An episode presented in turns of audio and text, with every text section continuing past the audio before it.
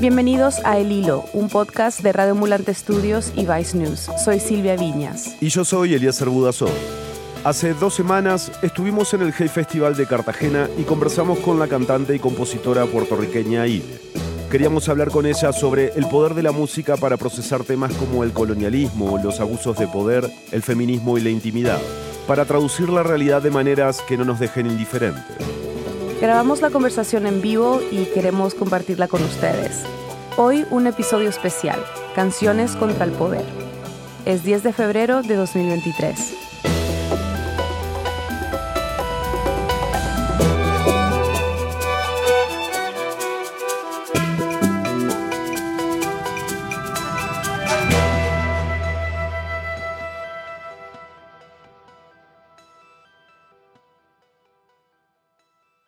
Vamos a empezar en julio de 2019.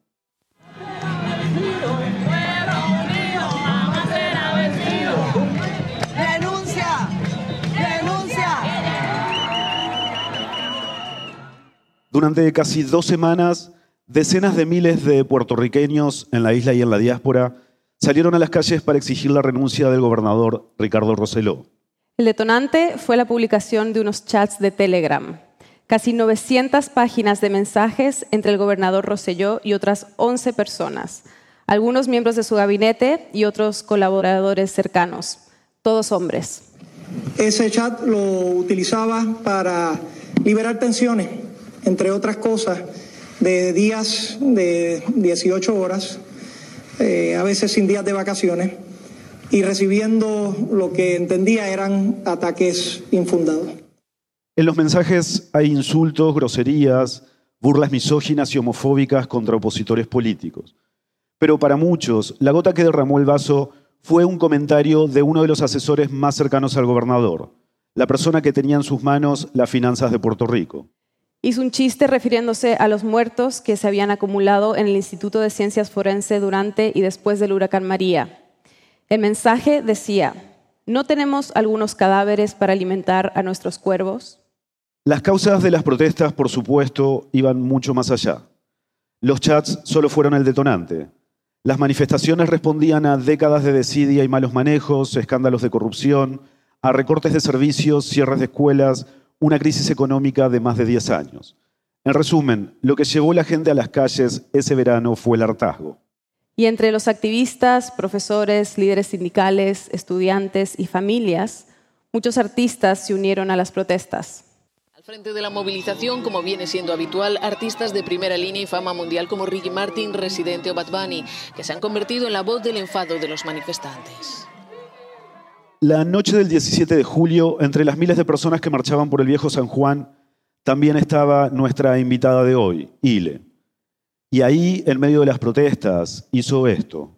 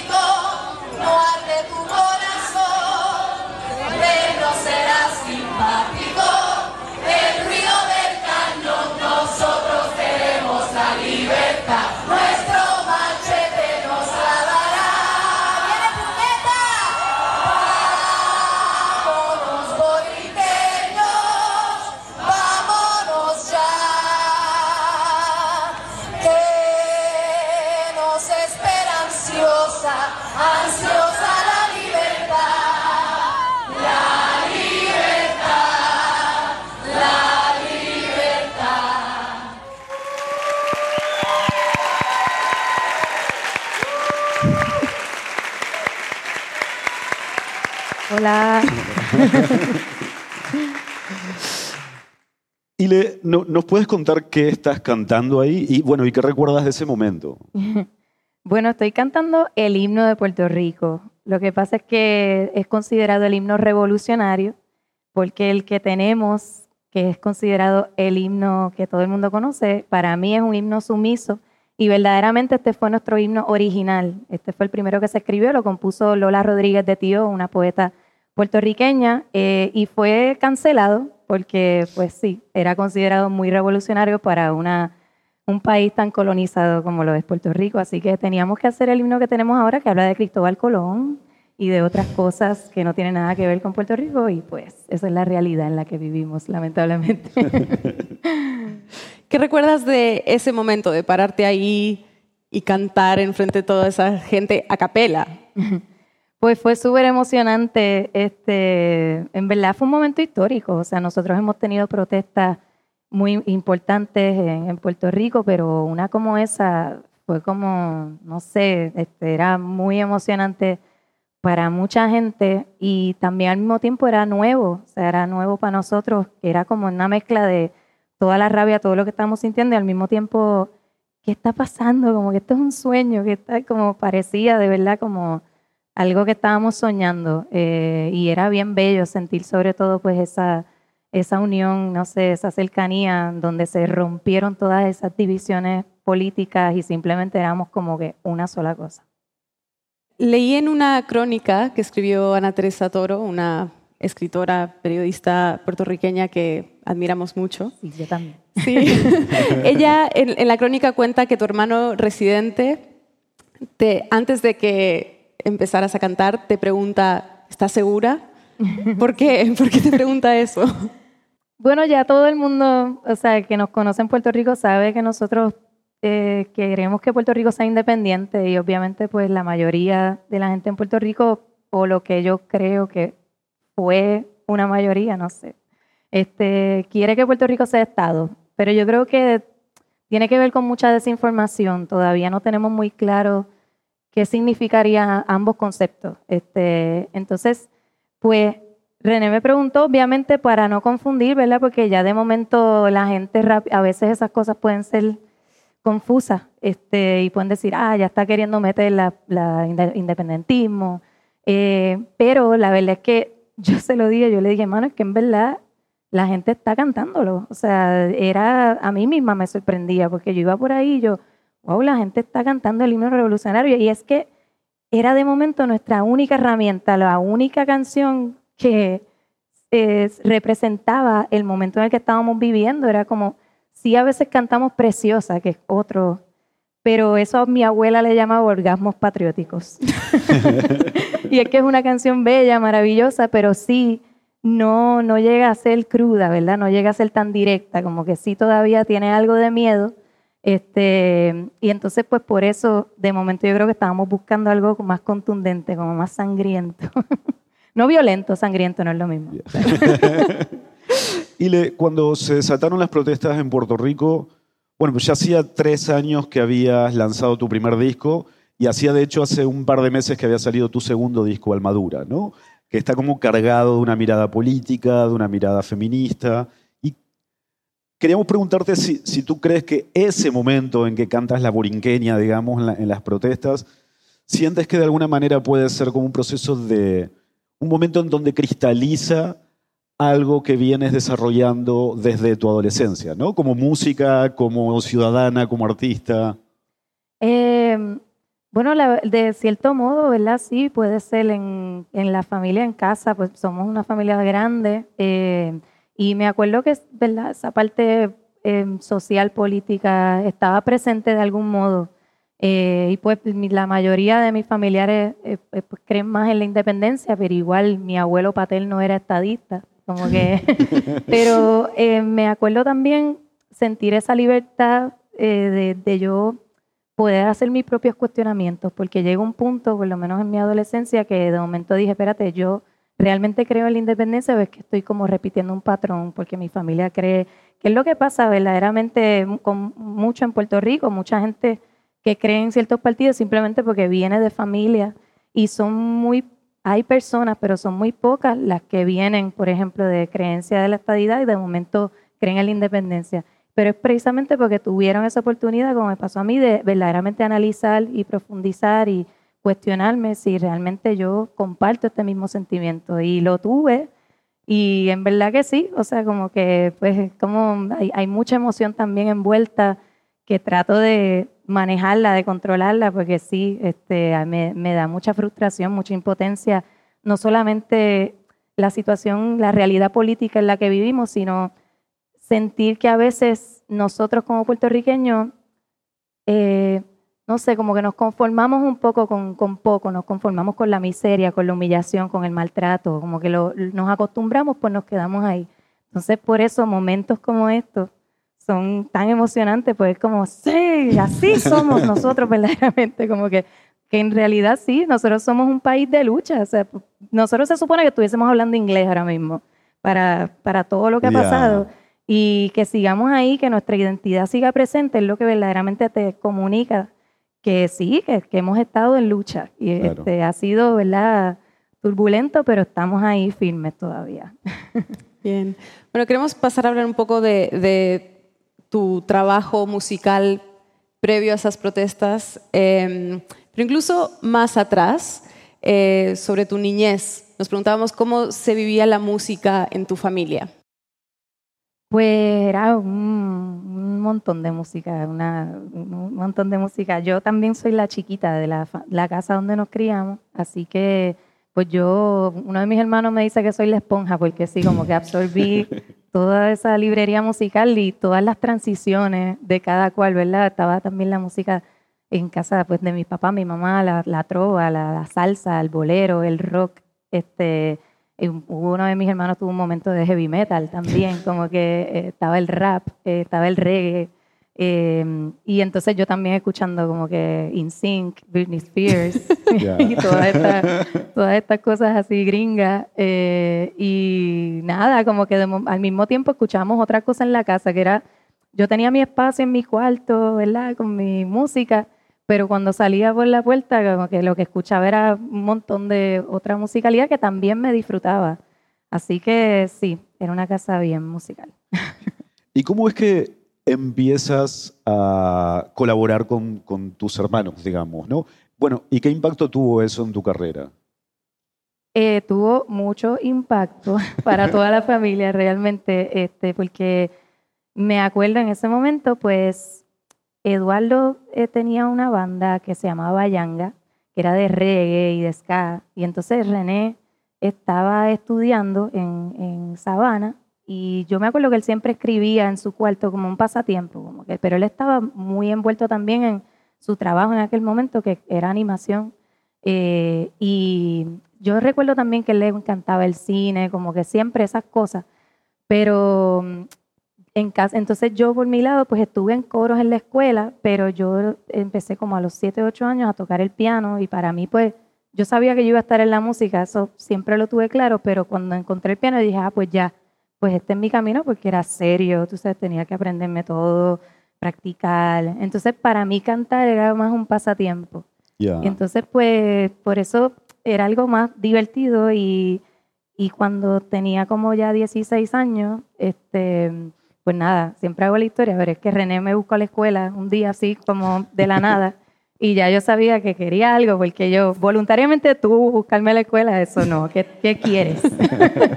este, y entonces nada, así mismo me fue llevando y, y me dijo, me enseñó un coro y me dijo, cántalo, porque a mí me gustaba imitar mucho. Por eso yo no te lo tomaba tan en serio, porque yo imitaba muchas voces y ya me disfrutaba como, ay, mira cómo suena, ay, qué sé yo, lo imitaba.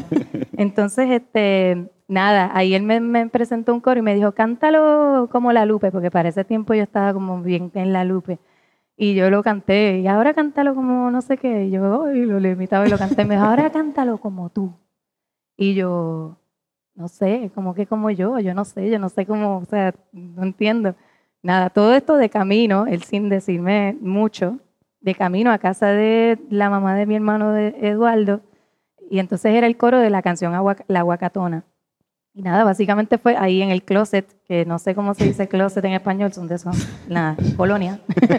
este, y, y ahí empezamos a grabar el demo, como que, pero fue así, como, mira, hazlo, cántalo así. Y yo, diablo, como que así, sin aviso, como que de momento pues era, es, empecé a soltarme, este, que siempre digo que en verdad mi referente así femenino fue Ivy Queen, realmente porque era como la única, en verdad. Claro. Entonces yo, ay Dios, como, espérate, pues, como que nada, y ahí traté de, de soltarlo por ahí y entonces ahí, así nació esa canción y, y de verdad todo fue medio fluir con eso realmente, porque obviamente me, gustaba, o sea, estaba chulo, la pasamos bien, pero nunca pensamos que iba a convertirse en lo que fue para nada, así que fue como una sorpresa para todo el mundo.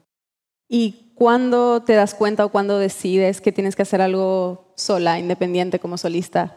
¿Qué te lleva a eso?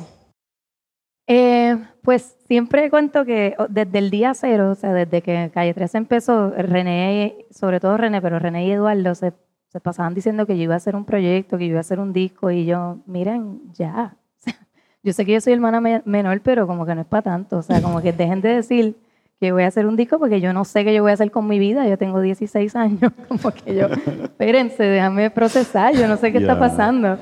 Eh, y nada, realmente quería también, ¿verdad? No sentir esa presión mm, de porque ellos están diciendo, pues yo tengo que, yo quería ver si realmente me gustaba, porque sí, eh, todo, esta, todo este mundo de lo que es la industria musical y eso es bien abrumador, es bien confuso y te puede ilusionar más de la cuenta. Entonces yo no quería que eso pasara y quería fluir con cómo me iba sintiendo y, y en verdad que cada vez me lo disfrutaba más, pero sabía que necesitaba pasar por la experiencia, necesitaba procesarlo, como que pulirme, desarrollar la voz, como un montón de cosas. Este, y entonces nada, fui fluyendo con el grupo, pero de momento fueron 10 años. Ah, wow. Y entonces ya, este, nada, una cosa fue llevando a la otra. Ya ahí fue que sentí, yo dije, déjame ir soltando, déjame ver cómo me voy sintiendo. Y si sale un disco, pues bien. Si no, pues veo qué pasa, qué voy a hacer. Pero ahí nació Inevitable. Y, y cuando, bueno, cuando finalmente decides que vas a hacer, digamos, ¿no? Que vas a hacer algo solista, ¿por dónde empiezas a buscar? ¿Hacia dónde miras? ¿Cómo decides que quieres cantar? Pues eh, es que en, en mi adolescencia, particularmente cuando transicioné de Britney Spears, Backstreet Boys y todo eso, este, mi papá ahí fue que me presentó la- a la Lupe, la, la música de la Lupe. Este, y era bien, fue bien poderoso para mí porque de momento era, eh, no sé, como que estas canciones tan desgarradoras, tan apasionadas y cantadas así como tan crudas, tan fuertes, y a mí eso me, me capturó un montón. Este, y también me acuerdo que mi papá me dijo que hay una canción bien famosa de ella que se llama La Gran Tirana, La Tirana. Y me dijo que originalmente esa canción estaba escrita para un hombre. Y, no me acuerdo qué fue lo que pasó, que, que al final lo terminó cantando la Lupe. Y para mí fue como, claro, es que lo tenía que cantar ella, como que tiene mucha más fuerza, como tiene mucho más sentido. Entonces me empecé a apasionar por el bolero. Y, y me encantaba la, la actitud, la, la determinación, como que la seguridad que ella tenía cuando cantaba. Y en el primer concierto más grande que hizo Calle 13, en el Choliseo, en Puerto Rico, eh, yo canté puro teatro en vivo.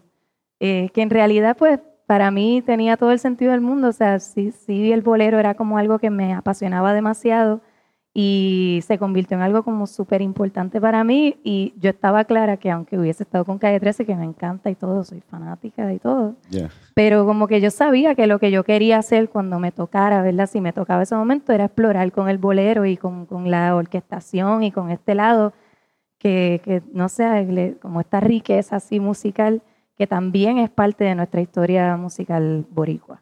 Claro. Mencionaste a Ivy Queen. Eh, ¿Qué artistas eh, mirabas como referencia en ese, en ese tiempo? Y quizás no solo musicalmente, sino eh, cómo habían construido su identidad eh, y su lugar en la industria.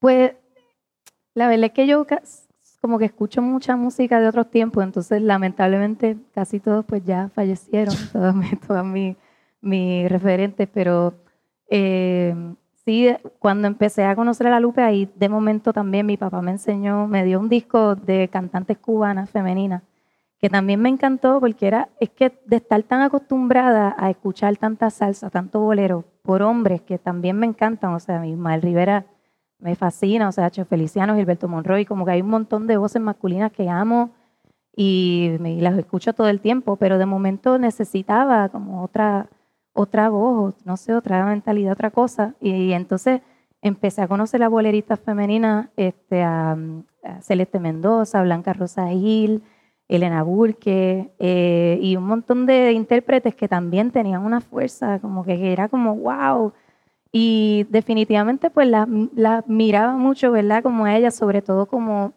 cómo hacían la canción suya. De momento también estudiando, buscaba otras versiones de una misma canción, como, no es que esta versión, o sea, Yeah. esa persona la canta como demasiado propia. Hay un video de, de un pequeño documental de la grabación de tu primer disco, de Inevitable, donde un músico dice esto, que es una frase muy bonita, dice, está todo el tiempo el pasado metiéndose en el estudio y en los arreglos de Iliana. ¿no? Y nosotros nos preguntábamos, esa idea de, de tus raíces apoderándose de todo el proceso de grabación del disco, lo atraviesa todo, ¿no? Se lo ve todo el tiempo.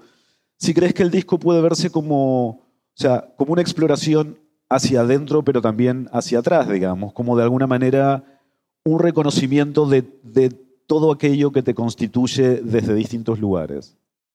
Pues em, yo creo que yo estaba como bien consciente, o sea, trato de estar consciente de que a pesar de que soy fanática de esta música de otros tiempos y siento que una parte de mí, me identifico mucho, eh, estoy súper clara de que estoy en otro momento, de que estoy en el, en- el presente, como que entonces quería tratar de combinar ambas cosas. Y entonces, pues en ese disco particularmente, en el Inevitable, yo dije, ok, ya yo quiero orquesta, o sea, yo sé que yo quiero mucha instrumentación, este, y quería, en algunas quería full irme clásico total. Entonces también estaban las canciones de mi abuela que fueron escritas, algunas en el 55, otras en los 60, y era como otra energía, pero mi abuela para mí estaba súper adelantada a su época. Eh, ella era una persona que no se sometía a sus relaciones, tenía un carácter muy fuerte, este, pero de- dentro de todo, pues eso era, era bueno porque a la que sentía que algo no, es- como que, aunque se haya aguantado muchas cosas, pues lamentablemente sí sufrió,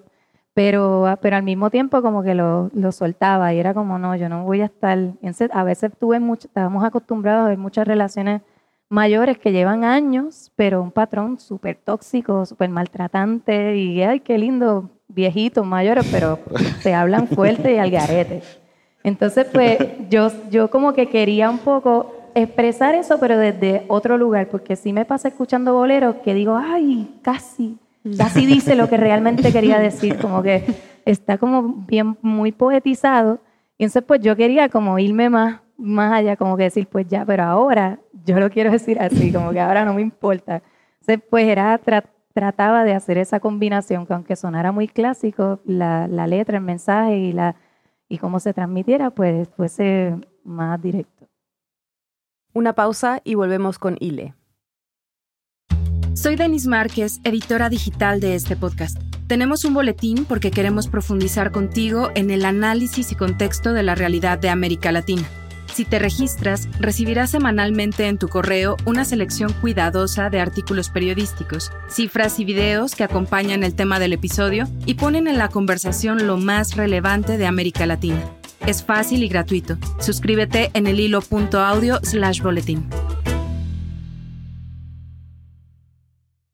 Bueno, tu primer disco, Inevitable, gana el Grammy 2017 y dos años después sale tu segundo disco, Almadura, que es como un movimiento de adentro hacia afuera, ¿no? Sales a decir cosas al mundo y sobre el mundo. Y es increíble que ese disco sale dos meses antes de que estallase todo en Puerto Rico ese verano, ¿no? Eh, y el primer corte de difusión de ese, de ese disco es el tema Odio, que incluso salió antes, eh, que habla del caso de los jóvenes independentistas asesinados en Cerro Maravilla. El odio se muera de hambre porque nadie le da de comer. Vamos juntos a romper muros, barreras y alambre. Entonces, ¿sientes que ese hartazgo que llevó al estallido social de ese verano en Puerto Rico ya estaba en el aire cuando estabas componiendo eh, y pensaste en esa coincidencia eh, durante las protestas? Eh, me lo dijo mucha gente, en verdad. Yo creo que es que Puerto Rico siempre ha estado un poco en esa situación crítica, este, esa batalla constante con la colonia. Eh, y esa canción de odio obviamente la, escribí pensando en un tema como más amplio, ¿verdad? Como el odio que está en todas partes. Pero sí a la hora de trabajar el video, eh, siento que igual ese disco de armadura, aunque se puede eh, conectar con otras situaciones en otros países, pues como puertorriqueña, pues sí hay algo como bastante arraigado en la realidad boricua. Em, pero entonces por eso para mí era importante cuando trabajáramos el video como que presentar una realidad que pasa en Puerto Rico que no sé que generaciones nuevas ni siquiera saben que eso pasó y también al mismo tiempo para, ¿verdad? Como reactivar, no sé, como que la memoria, como que de momento esté ahí ese suceso que, que fue bien importante en realidad en, nuestra historia, porque fue yo creo que el primer caso que fue televisado. Eh, este, esto fue los, pasó en los 70, pero el caso se atendió en el 83 creo que fue, y entonces fue el primer caso que fue televisado, que fue un momento también histórico que todo el mundo iba a la, a la televisión a ver este caso que estaba pasando pero sé que generaciones nuevas eh, no saben que esto pasó. Inclusive yo, yo nací después. este, yo lo sé, obviamente, por mi familia, pero sé que hay mucha gente de mi generación que no todo el mundo le hablaban sobre estos sucesos porque son mejor, ¿verdad? Eh, guardarlo, esconderlo, mira, calladito. Entonces, pues, para mí era importante que se plasmara, ¿verdad? Este, en este video, una, una representación del odio ahí también presente este, en esta lamentable situación. Y pensando también, digamos, ¿no? en algo que dice de manera muy directa, eh, el mismo día que cantaste el himno revolucionario a capela, eh, con Residente y con Bad Bunny sacaron la canción Afilando los Cuchillos. Cortante como los cuchillos, sacando chispa hasta llegar al filo. ¿Cómo se dio esa colaboración? Bueno, ¿y cómo lo sacaron tan rápido? ¿no? Porque fue a días nomás de que empezaran las manifestaciones. Sí, ya habían empezado algunas, este, yo creo, o no me acuerdo, mm. ¿verdad? Pero sí ya se sentía como que el... Mm. Es que yo me acuerdo que yo, yo estaba tocando en Nueva York cuando me enteré de lo del chat. Como que de momento fue, ah, ah no, primero arrestaron a seis personas, fue antes del chat. Arrestaron a seis personas, qué sé yo, y anda el carajo porque eran personas como que importantes dentro de figuras así, importantes en el gobierno, importante entre comillas, ¿verdad? Porque, pero, este, y entonces fue, fue como, wow, y como súper poquito después pasó lo del chat y fue, fue como creciendo cada vez más, así de que una pelota de papelones. Y entonces ahí... Eh, empezaron como que las protestas en Puerto Rico, yo creo, y entonces nada, fue, René me llamó, me dijo, mira, estamos haciendo una canción, y qué sé yo.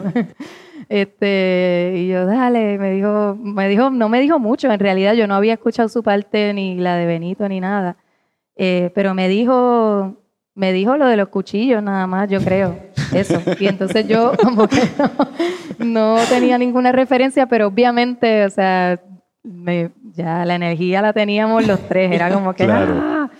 Y nada, y ahí como que fui buscándole la vuelta y entonces hice el coro y fue como, dale. Y después que lo envié fue que escuché yo, ah, qué ahí escuché la canción completa. Pero era emocionante porque de momento todo el mundo en la calle la estaba escuchando y, pues acompañó el himno revolucionario. De momento como que la gente estaba pompeada escuchando esa canción que fue también tuvo lindo eso. Bueno, después de días de movilizaciones, Rosselló renunció. ¿Qué significó para ti? ya me estás respondiendo la pregunta, pero ¿qué significó para ti ese momento y en general como toda esa efervescencia social de ese verano? Pues significó un montón. Es que también Ricardo Rosselló es el hijo de Pedro Rosselló, que fue otro eh, gobernador en Puerto Rico súper corrupto. Entonces, era como, wow, y, también toda la personalidad de él, que hay como leyendas, ¿verdad? De cosas que hizo Ricardo Rosselló cuando era joven, como que, ¿verdad? Murmur, cosas que se decían por ahí que supuestamente cuando se fue, cuando ya se fue el, eh, Pedro Rosselló, él es mancho de caca o algo así, como la casa, una, hay como un montón de historias que no sé si fueron verdad o no, pero la verdad es que sí, se sentía que era un niño como engreído, como con, con esta, como que se creen que nada malo les va a pasar, mm, como que nada, lo tienen todo bajo control. Eh, y, él trató, o sea, él trató de, de salir triunfante, pero no lo logró. eh, y yo creo que tiene que ver con muchas cosas, como que nos pusimos súper creativos a la hora de protestar. Hubo protesta de buzos, hubo protesta de motoras, hubo protesta de perreo, hubo como que un montón de temáticas distintas de protestas que nos motivaban también como a seguir ahí. Era como que tú no vas a hacer nada para sacarnos de aquí, nosotros vamos a, a quedarnos hasta que tú te vayas para el carajo. Así que fue como súper emocionante eh, haber, haber logrado, ¿verdad? Eh, eh, un momento como ese. Después, bueno, volvimos, volvimos al mismo patrón tóxico, pero Sí. pues estamos, estamos trabajándolo, estamos trabajándolo. De eso te queríamos preguntar ahora. Porque es que en realidad, digamos, las protestas en Puerto Rico fueron como contemporáneas de, de toda una serie de protestas. El continente parecía prenderse fuego en todos lados, ¿no? Eh, por distintos temas, pero a la vez en la misma época. Pero siete meses después vino la pandemia. Ciudades fantasma en Colombia tras la amenaza del COVID-19. deberán someterse al aislamiento social preventivo y obligatorio. Nadie puede moverse de su residencia. Y sin duda hay que darle crédito a Wanda Vázquez, la gobernadora, que es la primera gobernante de Estados Unidos en imponer un toque de queda, una medida extrema pero necesaria. En varios países con estas medidas, bueno, se apagó el agite social, lo que veníamos diciendo, pero ¿qué efecto tuvo el encierro en, en tu proceso creativo? O sea, ¿tú ya tenías planeado concentrarte en componer un nuevo disco o fue una forma de canalizar el encierro? Mm, O sea, como que siempre yo trato de mantenerme activa, ¿verdad? Como que componer y eso, pero definitivamente que entre la protesta también ese año y después, el año después de la protesta, era año de elecciones en Puerto Rico, más la pandemia, que fue como toda una combinación de cosas bien, no sé, bien intensas, eh, que me desenfocaban bastante a la hora de componer. Eh, entonces, pues ahí eh, me costó trabajo, me costó trabajo mm, trabajar sobre este último disco pre- precisamente, eh, pero al final como que le, nada, le, le di tiempo, ¿no? A mí no me gusta forzar las cosas, eh, entonces tampoco me gusta escribirle algo eh, como que si, si, mi, si mi mente, mi corazón está en otra, entonces pues prefiero soltar lo que siento y pues de ahí fueron naciendo canciones poquito a poco. Entonces este tercer disco, Nacarile, como decías, no nace como de este tiempo tan oscuro y como lleno de incertidumbre. Eh, pero no es un disco sobre la pandemia, obviamente. Eh, es un álbum que toca muchos temas, como la intimidad, eh, pero también es político, ¿no? Es feminista. Entonces, primero, tengo una pregunta muy básica. Eh, ¿Qué significa Nacarile? Nacarile es una expresión que usamos en Puerto Rico y quizás en otros lugares, que es- la frase completa Nacarile del Oriente, eh, y la usamos mucho como para decir que no. Es un no con mucha actitud o como de momento, mira, encontraste eso, Ah, Nacarile, como que no, no estaba ahí. A veces decimos como que Nakinaki también, como que lo acortamos, pero es como un no con mucha actitud y para mí es un no motivador. Ya, bien. Bueno, em, te queremos preguntar sobre una canción que hiciste con Ivy Queen, em, que se llama Algo Bonito. Yo nunca me la voy a dejar montar. Si es grande tu huevo, el mío de tamaño colosal. Y la cobertura es intercontinental. Yo que tú camino por la marginal. y the rook, yeah. Nos encanta ese. Em, ¿qué, ¿Qué te inspiró a escribir este tema? Porque es bien fuerte.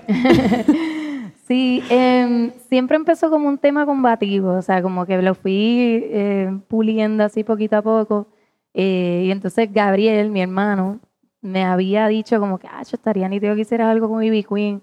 Y yo como, diablo, sí, pero, o sea, yo no sé si ella va a conectar conmigo, no sé cómo, yo siempre me voy en la mala, así como que.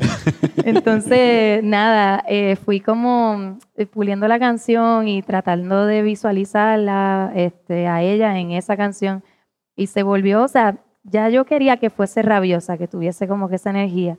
Em, y, y ya cuando pas- le empecé a imaginarla, pues era como más, más rabiosa todavía. Yo quería que, que se sintiera así bastante directa eh, y, mm, y que al mismo tiempo tuviese como cierta calma, porque el coro, eh, pues sí es como un poco, mm, un tanteo con redefinir lo que es algo bonito para nosotras, como que siento que hasta, hasta esas cosas también nos las impone el patriarcado, como que entonces pues es un poco ese lado como más calmado de la canción que al mismo tiempo te pone a cuestionar, como que lo, siento como más casi con fronteo, como dime algo bonito pero fronteado. Mm. Entonces pues tenerla a ella eh, era como súper increíble, o sea, como que yo no me encantó también sentirla pompeada con la canción, ella estaba bien intrigada y después fue como, wow, me encanta. Así que súper emocionante tenerla ahí presente como figura, pero sobre todo como voz femenina. Y hablando del patriarcado, hay otra canción que es una colaboración con la chilena Mon Laferte que se llama Traguito. Dicen que yo no soy fácil y que aburrido sería. No es que yo fuera difícil, es que fui como quería.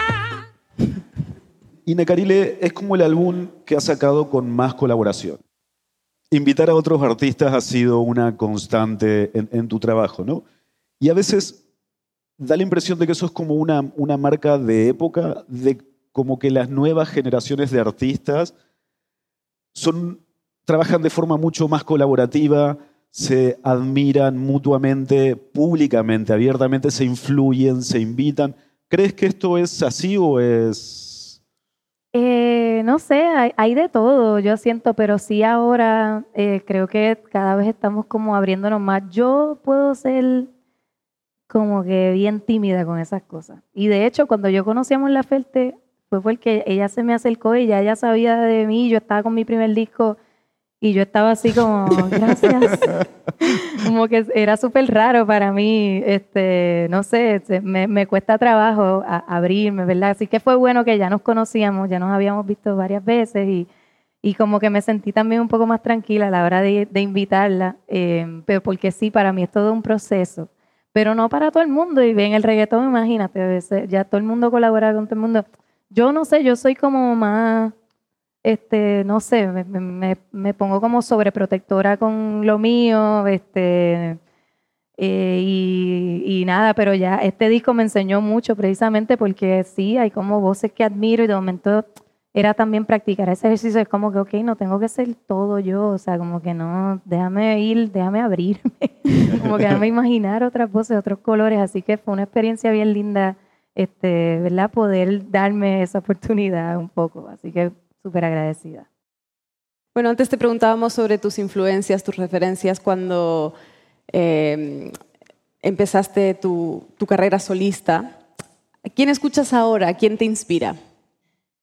Ay, Dios, no sé. Yo siempre, siempre soy como, eh, me cuesta trabajo como seleccionar esas cosas, pero, eh, o sea, si me voy de cosas que están así sonando ahora, a mí me encanta Villano Antillano, que es puertorriqueña, este, y admiro mucho su trabajo. Este, también conectamos por ese lado como rabioso de querer decir las cosas así, contundentes, directas, y no nos importa. Eh, y también, bueno, en inglés me encanta Lizzo. eh, creo que tiene como un vozarrón y también es una persona bastante centrada, como que siento que también tiene un mensaje súper poderoso y no sé, como que siempre siento que me, atrapan figuras así, ¿verdad? Que como que me están dando algo más allá, este, que, que a pesar de todo lo maravilloso que son en escena y su talento y todo eso, también eh, me siento identificada, como que hay una parte horizontal, humana, eh, que creo que es importante porque hay demasiado glamour, demasiada presión social, demasiadas cosas que no son reales este, a través de las redes sociales y son confusas para quienes estamos ahí viendo como son tóxicas también. Entonces, cuando de momento te encuentras otro tipo de conversación, como que cuando está ese, ese espacio de más, eh, no sé, eh, eso, un poquito más realista, pues me gusta. Y, y para, para cerrar, nos gustaría preguntarte algo acerca de tu forma de trabajar con, con la realidad, digamos, ¿no? Y, algo que parece intacto desde el comienzo de tu trabajo como solista hasta ahora es que todo lo que sucede alrededor te, te influye, te nutres de eso, te nutres del pasado, pero mantienes como un núcleo intacto que es tuyo propio, ¿no? Que de hecho nos acabas de contar de que siempre tratas de que, de que fluya, ¿no? Ahora, Eh, ¿Cómo haces para evitar, digamos, la, obligación de tener que demostrar? ¿no? Primero porque eras la hermana menor de los Calle 13, después por tal cosa, después... ¿Cómo, cómo haces para que, que el reconocimiento o las expectativas que ponen otros eh, no empañe, digamos, ese núcleo tuyo propio? Eh, hay mucho proceso, ¿verdad? Psicológico también que, que tengo que hacer todo el tiempo, ¿verdad? Porque claro que un montón de veces uno ve unas cosas que uno no entiende, la industria misma es súper confusa, eh, este, hay un montón de cosas que no tienen sentido de cómo funcionan las cosas, este, pero pues para mí es importante siempre pues mantener mi salud mental lo más limpia posible y mantenerme centrada en lo que yo estoy haciendo, en mi trabajo, en mi satisfacción personal también y en que nada exterior, externo, me quite ese, esa hambre de seguir ni ese deseo, como que porque sí puede pasar. Este, hay gente que se frustra, por eso yo digo, los Grammys no importan nada, como que no podemos trabajar y hacer música y hacer arte para ganar premios, eso no tiene sentido, esto no es una competencia, esto es todo lo contrario, es una manera de conectar, de sentirnos menos solos, de sentirnos acompañados este, y, de solidarizarnos, empatizarnos a través del arte, que yo creo que pues, precisamente por eso hago lo que hago, porque amo eh, sentir esa conexión y la necesito. Y, y, desde que yo trabajo una canción, yo para mí es una terapia casi también. Estoy trabajando muchas cosas de mí misma y de cómo yo percibo las cosas con muchísimo cuidado. Este, pero creo que es necesario porque cada vez surgen más cosas que nos quieren distanciar, que nos quieren separar este, y, y nos quieren, ¿verdad? Como volver, a normalizar la violencia, normalizar un montón de cosas que, nos, hacen separarnos, ¿verdad? De la realidad misma y, y nuestro lado más humano, que yo creo que es todo lo opuesto, es solidario, es, es, es emotivo, es eh, tristes, alegres, como que yo creo que debemos permitirnos sentir todas esas sensaciones, emociones y no dejar que otras cosas nos dicten qué hacer con nuestra vida.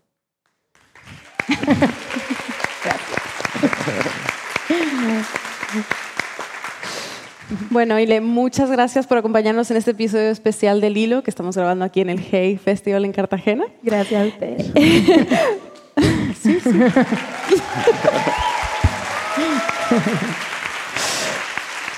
eh, vamos a dedicar los 10 minutos que nos quedan a preguntas del público. Así que sé que tenemos por ahí unos micrófonos wow. que se pueden pasar y ya hay manos levantadas. Hola, bienvenidos a Colombia. Nos encanta poder eh, participar en esta edición especial del Hilo en Vivo. Bueno, eh, me preguntaba yo, en Colombia es un país polarizado, ¿no? Donde cuando los artistas eh, manifiestan su posición política, sobre todo los artistas y músicos que de pronto manifiestan un pensamiento de izquierda, son vetados por los grandes medios. ¿no? Digamos que eso es lo que pasa en nuestro país, lamentablemente. Y eso pasa en Puerto Rico. ¿Cuál, cuando un artista manifiesta una actitud política, ¿es vetada? Bueno, eh, obviamente, pues como decía, eso del himno revolucionario es un ejemplo este, de, de la mentalidad, ¿verdad? Como que creo que nos intimida mucho hablar de política, nos intimida mucho este, enfrentarla y como artistas también, yo siempre digo eso, que, es súper importante por lo menos, si no se va a hablar de eso en sus canciones o lo que, o, no sé, nos cuesta más trabajo, eh, por lo menos estar informados y yo creo que eso es un gran problema, ¿verdad? Que, que a veces nos da miedo eh, hasta informarnos, ¿verdad? Hasta tener, por, por miedo a sentir que tenemos una opinión política, como que entonces Puerto Rico pasa mucho eso porque, porque al ser una colonia nos vuelve dependientes y al sentirnos dependientes, pues pensamos que no somos suficientes, que necesitamos de otra cosa, ¿verdad? Como que no, no, nunca, ¿verdad? No, eso mismo, que no vamos a poder solo. Entonces, pues yo creo que la gente, por miedo a eso, pues eh, dicen que son estadistas, ¿verdad? Está todo como bien confuso. Así que obviamente si tú dices algo contrario a eso, pues claro que este, pues obviamente hay mucha censura, hay mucha manipulación. Eh, y tú lo ves, o sea, estábamos hablando de eso ahorita aquí afuera, que, que ahora mucha gente que participó del chat de Rosselló ahora son analistas políticos. Entonces, como que ahí es que tú ves el descaro, la, la, este, ¿verdad? Como que la indiferencia, pero sobre todo cuán poderosos se sienten ellos de decir, la, la gente no le importa, nadie va a pelear por esto, así que yo, mientras nadie diga nada, yo tengo el derecho de poder sentarme aquí y hablar de política, aunque haya tenido esto detrás de mí. Así que yo creo que sí me entristece más esa parte de que nosotros permitamos que esas cosas pasen.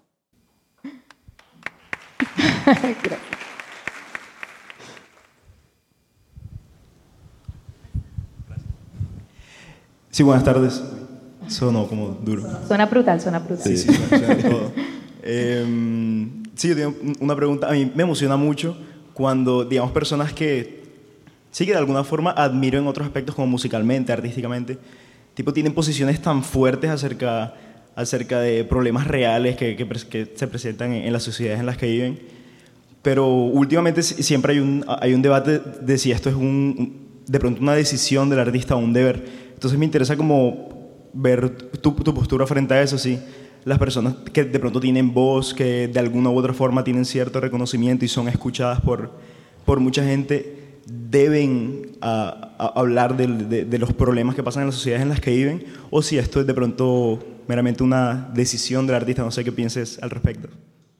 Eh, sí, era como un poquito por donde iba ahorita, que mm, sí, yo creo que deben por lo menos saber lo que está pasando, este, porque sí creo que hay muchos artistas que, por lo menos, ¿verdad? dejándome llevar por Puerto Rico, que es que creo que se intimidan mucho eh, y entonces no, no todo el mundo sabe, hay muchísimo, o sea, en Puerto Rico la educación es malísima, o sea, entonces no solamente es malísima, están cerrando escuelas eh, y, y, también no, ¿verdad? La, la, información que llega muy poca y más si es política, o sea, como que entonces creo que mm, ya una vez son adultos, ¿verdad? Y más ahora con el Internet y con todo el acceso a la información que tenemos, sí creo que es importante y súper necesario que busquen información y que lleguen a, a sus propias conclusiones. Como que yo digo, mi papá de chiquita, yo me acuerdo cuando yo era adolescente, para que me interesara un poquito más la clase de historia, él me dijo, es que la historia es como un chisme, como que... Y yo, wow, un poco sí, como que yo era adolescente y, y, me capturó verlo de esa manera y la verdad es que sí, porque es que no sabemos quizás en su totalidad lo que verdaderamente está pasando, pero sí nos llega información suficiente que podemos quizás armar un rompecabezas y llegar a nuestras propias conclusiones. Entonces, pues yo creo que es eso, pero estar enajenados, estar desinformados, como que es peligroso porque así mismo es que nos cogen de pendejos. Nos queda tiempo para una pregunta más, creo. es que este micrófono no. ahí. Ahí, ahí. Ile, tú estabas contando que que te gusta como y que estás y te sientes bien cantando o interpretando desde la rabia. Y yo siento que el patriarcado de las mujeres nos ha enseñado a guardarnos la rabia y a, y a, guardar las maneras. Eh, ¿Tú tuviste que pasar por algún proceso para reconciliarte con eso, con la rabia o con estos sentimientos que siempre nos han pedido a las mujeres ocultar o, o simplemente se dio y ya? ¿O sientes que tuviste como que dejar eso atrás a través de algún proceso o cómo fue eso para ti? No, totalmente. Yo creo que todas y todos estamos desaprendiendo muchas cosas, muchos patrones tóxicos dentro de la sociedad en la que vivimos y, y ¿verdad? Soy parte de, de, de esa persona más que está desaprendiendo y creo que hay, hay mucho, tiene mucho que ver. O sea, yo vengo de una familia grande, hay muchas mujeres en mi familia. Este, em, a mí quizás personalmente no me ha tocado, eh, ¿verdad? Como que ningún abuso físico ni nada por el estilo, pero tengo familiares de cerca que sí. Entonces, pues ya tú vas viendo cosas que son bien fuertes, que son como difíciles de conversar inclusive. Entonces, también en la escuela, las discusiones que se creaban, yo pues siempre estaba mucho con,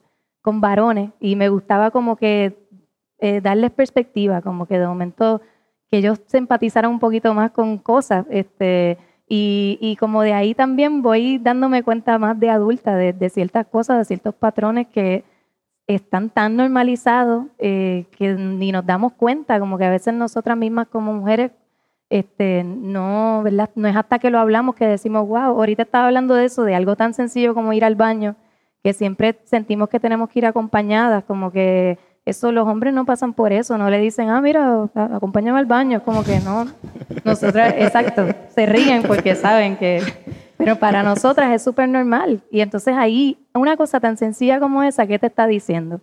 Que hay un problema crítico, que yo tengo miedo que me vayan a violar, que yo tengo miedo que me vayan a matar, que tengo miedo de, un montón de cosas que, que pasen ahí con solamente yo ir a orinar a un baño. Entonces como que ahí es que te das cuenta de que la situación es, grave y por eso es importante seguir hablando sobre esto, seguir expandiendo más la conversación este, y, pues me voy, eso para contestar tu pregunta un poquito, no sé si lo estoy haciendo o no, pero como que eso yo creo que son cosas que nos vamos dando cuenta cuando de momento nos estamos viendo en el problema de y, decimos, espérate, yo no tengo que aguantar esto, yo, porque yo estoy actuando de esta manera, porque yo tengo miedo de esto, porque ella me, porque qué es esto.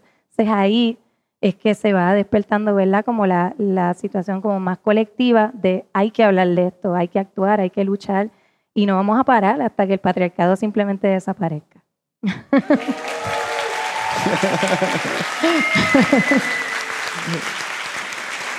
y eso somos todos, todas, todes en verdad hay como mucho trabajo que hacer, pero es colectivo. Gracias, Sile. Un aplauso. Gracias. a ustedes. Gracias.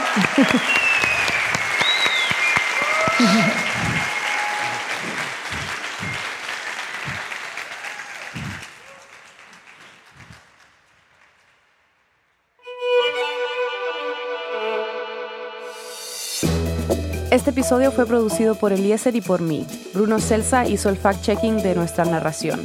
La mezcla es de Elías González. El resto del equipo de El Hilo incluye a Daniela Cruzat, Mariana Zúñiga, Nausica Palomeque, Inés Renique, Denis Márquez, Samantha Proaño, Paola Leán, Laura Rojas Aponte, Juan David Naranjo Navarro, Esa Liliana Ulloa y Camilo Jiménez Santofimio. Daniela Alarcón es nuestro director editorial. Carolina Guerrero es la CEO de Radio Ambulante Studios. Nuestro tema musical lo compuso Pauchi Sasaki. El Hilo es un podcast de Radio Ambulante Studios y Vice News. Si valoras el trabajo que hacemos y quieres que podamos continuarlo, considera donar a Deambulantes, nuestro programa de membresías. Puedes donar desde un dólar y cualquier aporte nos ayuda muchísimo. Ve a elhilo.audio slash apóyanos y ayúdanos a seguir explicando América Latina. Gracias. Síguenos en redes sociales como El Hilo Podcast. Estamos en Twitter, Facebook e Instagram. Además tenemos un boletín. Suscríbete en elhilo.audio slash boletín y recíbelo cada viernes. Yo soy Silvia Viñas. Gracias por escuchar.